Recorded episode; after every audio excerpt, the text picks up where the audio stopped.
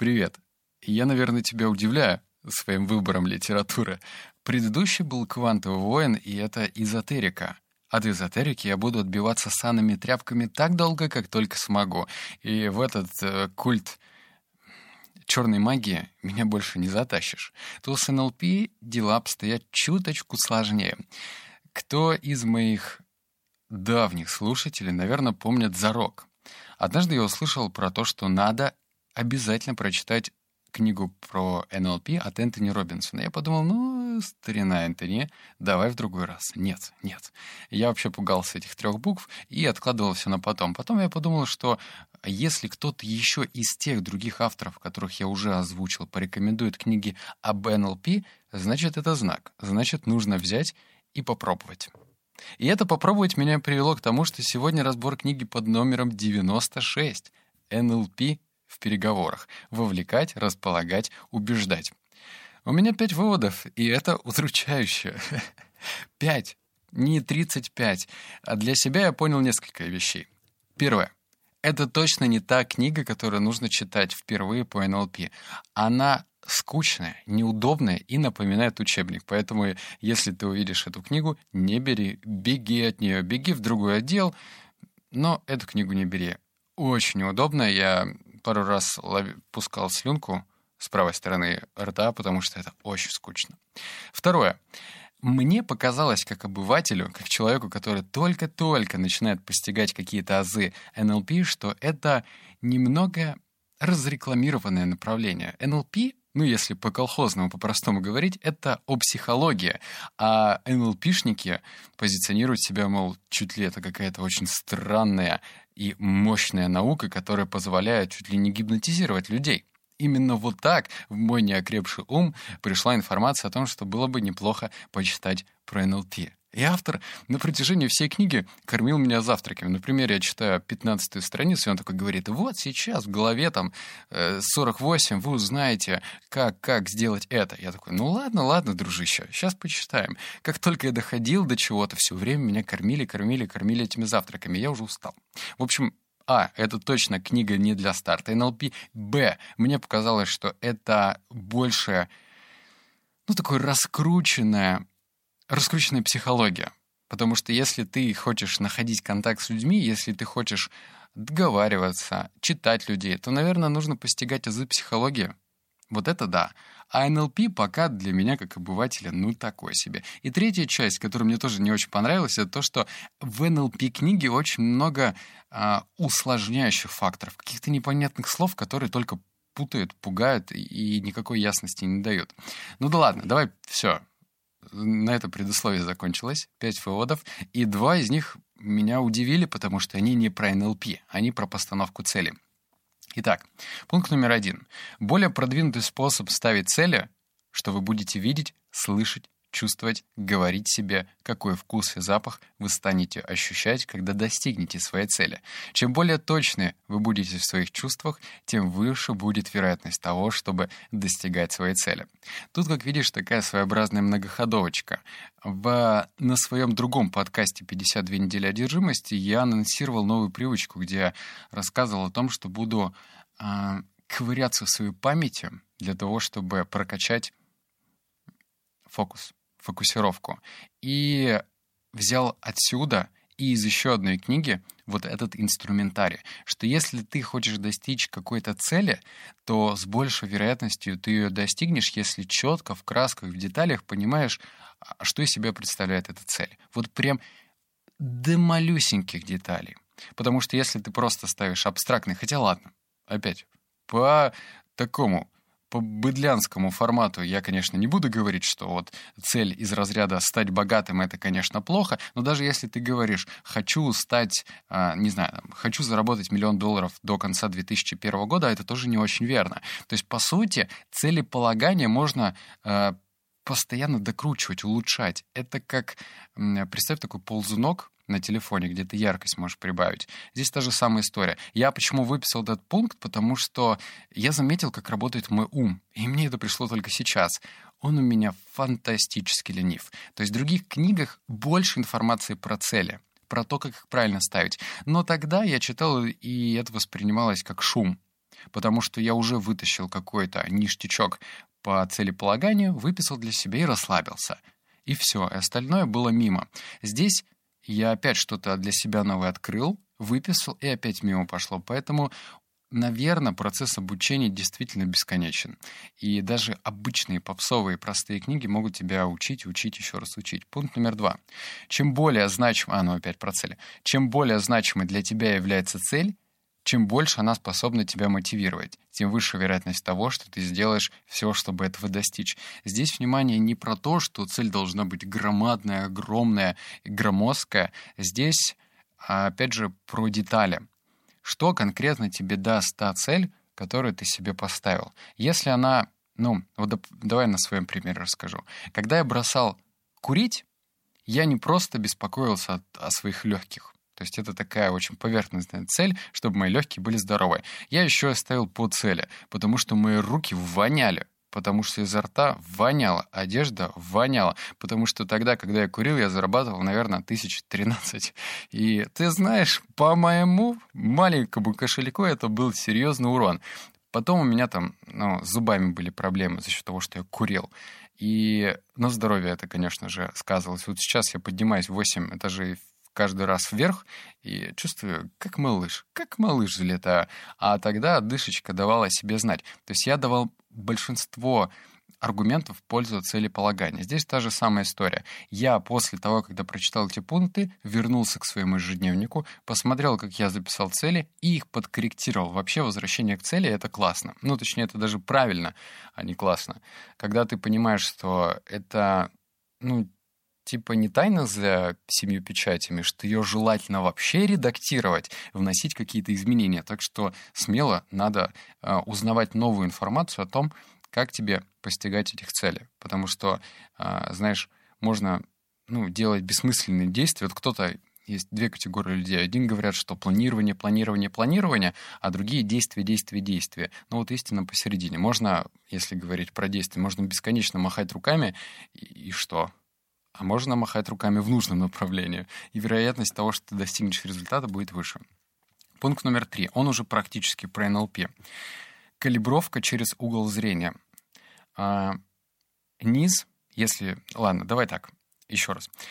Прислушайся к речи. Какие глаголы чаще всего использует человек и подстраивайся под него. Я про это слышал, но выписал этот пункт, сейчас дополню, почему. А, если, например, кто-то из говорящих использует такие глаголы, как «я наблюдал» или «я часто вижу, что в моем окружении» или «я созерцаю...» Нет, созерцаю это слишком как-то.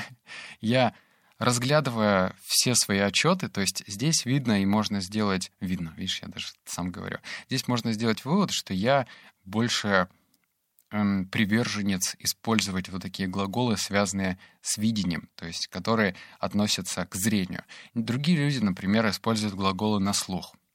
Другие, третьи люди на чувства.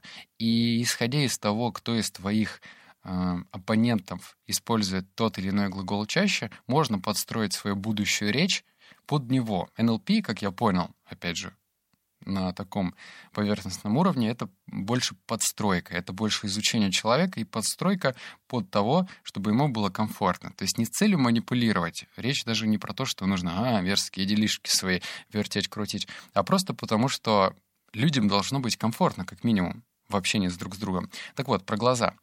А, как бы глагола глаголом рознь. Не обязательно, что вот я один только воспринимаю все визуально, другой только аудиально. Нет, кто-то может комбинировать это дело. Но если, например, ты часто видишь, что а, точнее, часто слышишь, что я использую такие визуальные глаголы, и при этом смотрю вверх, то значит это еще один плюсик. Те люди, которые смотрят вверх в разговоре, когда они задумываются насчет чего-то, а, значит, они больше подвержены органам чувств зрения. Если не смотрит в середину куда-то, не вниз, в середину, то значит слух. А если вниз, ну как бы, вот представь, ты задаешь человеку вопрос, и он в момент того, когда отвечает, сначала смотрит вниз, а потом отвечает. Соответственно, он использует больше а, такие чувствительные... А, а, нет, ну, наверное, так не говорят, но все-таки понятно. Зрение, слух, чувство. Вот. Повторюсь, я за что купил, за то и продаю. Я не эксперт в этом, но даю ту информацию, которая меня, по крайней мере, удивила. Четвертое. Вот этот самый практически такой вывод, потому что я его внедрил немедленно. Это вход в ресурсное состояние через топ-музыку. Видишь, ну, про ресурсное расстояние. Пятый пункт будет про рефрейминг. Я рассказывал про то, что НЛПшники вообще все усложняют. А ресурсное состояние — это то, что наполняет тебе энергией. Когда ты в работоспособности. И почему этот пункт для меня практичный, рассказываю. Я уже неоднократно говорил, что я работаю с сетами. 50 минут работаю, 15 минут отдыхаю, 50 минут работаю, 15 минут отдыхаю и так далее. И я себе позволял такое, что, например, я работаю, 50 минут прошло, и музыка на фоне, которая играет, играла, она продолжает играть. То есть я уже занимаюсь какими-то своими другими делами, может быть, завариваю чай, может быть, ем, и она играет. И это плохо тем, что надо разделять даже самую ту же музыку на э, ту музыку, с которой ты работаешь, и та музыка, которая играет на фоне. То есть, например, я для себя понял следующее, что мне удобнее, о, услышал бы я себя года два или три назад, что и мне удобнее и комфортно работать под техно, под deep house, под... Э, э, микрохаус, или как это назвать можно. Для меня вообще, я для себя открыл это музыкальное направление недавно. Раньше был четкий пацик, который слушал рэп. А теперь, а теперь я вот что слушаю. Панк-рок я слушал в момент того, когда я работал.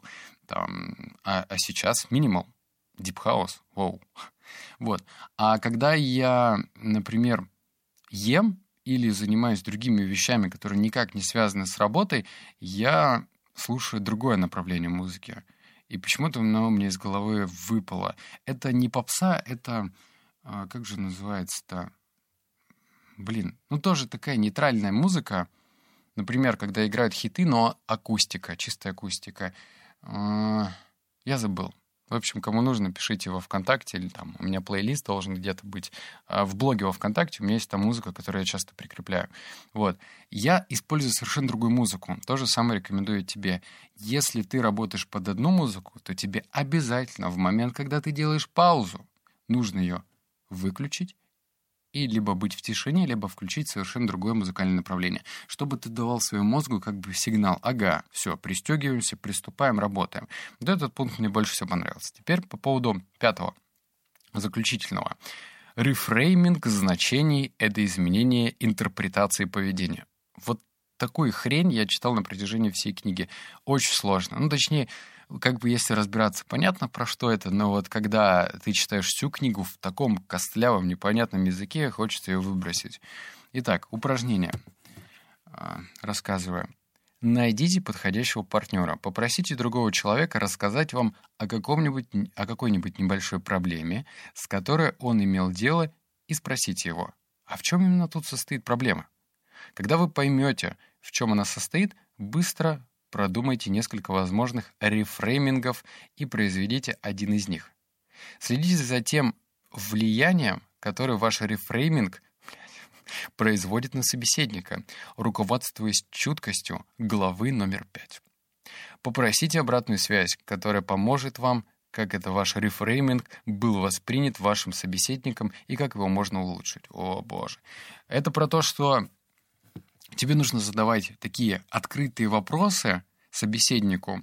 Например, он рассказывает тебе о какой-то своей проблеме, которая его сильно-сильно тревожит. Ты его вроде бы внимательно выслушал, держишь паузу астаховскую, а потом говоришь, э, подожди, а, а в, в чем проблема?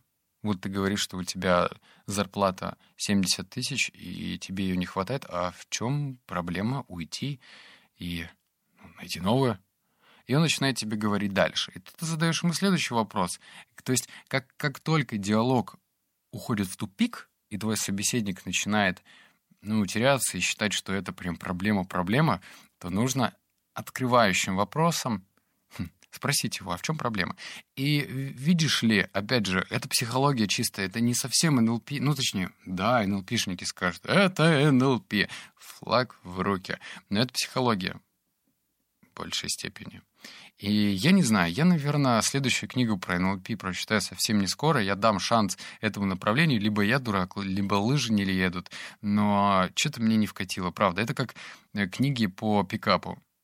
Вот, это, ну, не особо такая литература. Надо идти и делать. Вот. А потом корректировать, что сделано правильно, что неправильно. Вот. Но это моя точка зрения на этот счет. Если ты матерый НЛПшник и хочешь меня загипнотизировать, то знай, я не поддамся. Я все твои уловки замечу сразу. Услышимся в следующем подкасте. Он будет 27 числа. Так что давай, не теряемся.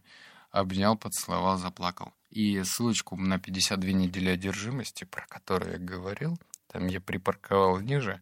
Переходи, там про привычки. Уже 8 привычек я рассказал. 8, 8. Все, пока.